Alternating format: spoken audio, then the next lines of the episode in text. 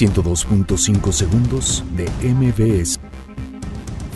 Diputados aprueban ley de remuneraciones. La envían al Senado.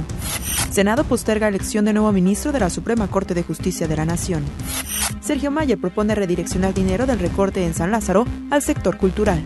INE llama a magistrados del Tribunal Electoral del Poder Judicial de la Federación actuar con ética de responsabilidad. La Comisión Nacional de Derechos Humanos considera que la Guardia Nacional es una respuesta incompleta a la inseguridad. La Comisión Ejecutiva de Atención a Víctimas recomienda a Jalisco crear base de datos de personas no identificadas. Nombran a Rafael Santiago titular del INJUVE. Colocan primera piedra para reconstruir el multifamiliar de Tlalpan.